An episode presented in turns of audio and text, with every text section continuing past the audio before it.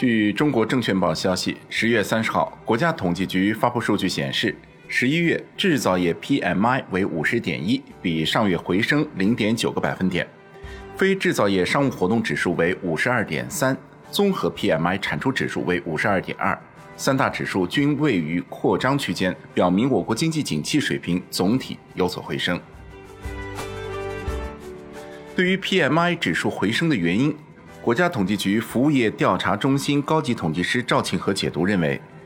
近期出台的一系列加强能源供应保障、稳定市场价格的政策措施成效显现。十一月份电力供应紧张情况有所缓解，部分原材料价格明显回落，制造业 PMI 重返扩张区间，表明制造业生产经营活动有所加快，景气水平改善。从五大分项指标看，十一月生产指数为五十二，比上月上升三点六个百分点，升至扩张区间。英大证券研究所所长郑厚成认为，生产指数大幅上行是十一月制造业 PMI 重返荣枯线之上的主因。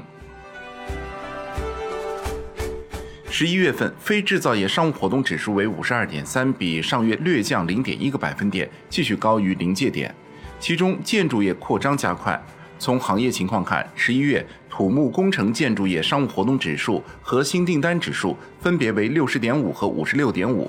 表明随着部分“十四五”规划重大项目逐渐落地，基础设施建设进度有所加快，投资释放加快，融资环境稳定和新动能持续活跃，是非制造业活动保持平稳运行的重要保障。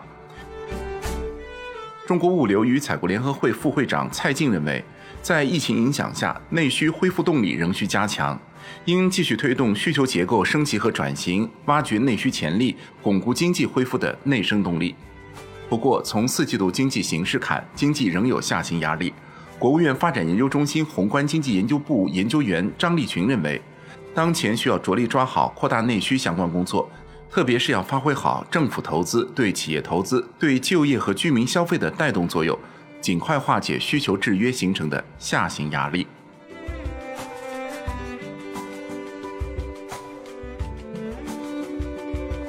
好的，以上内容由万德金融终端 App 制作播出。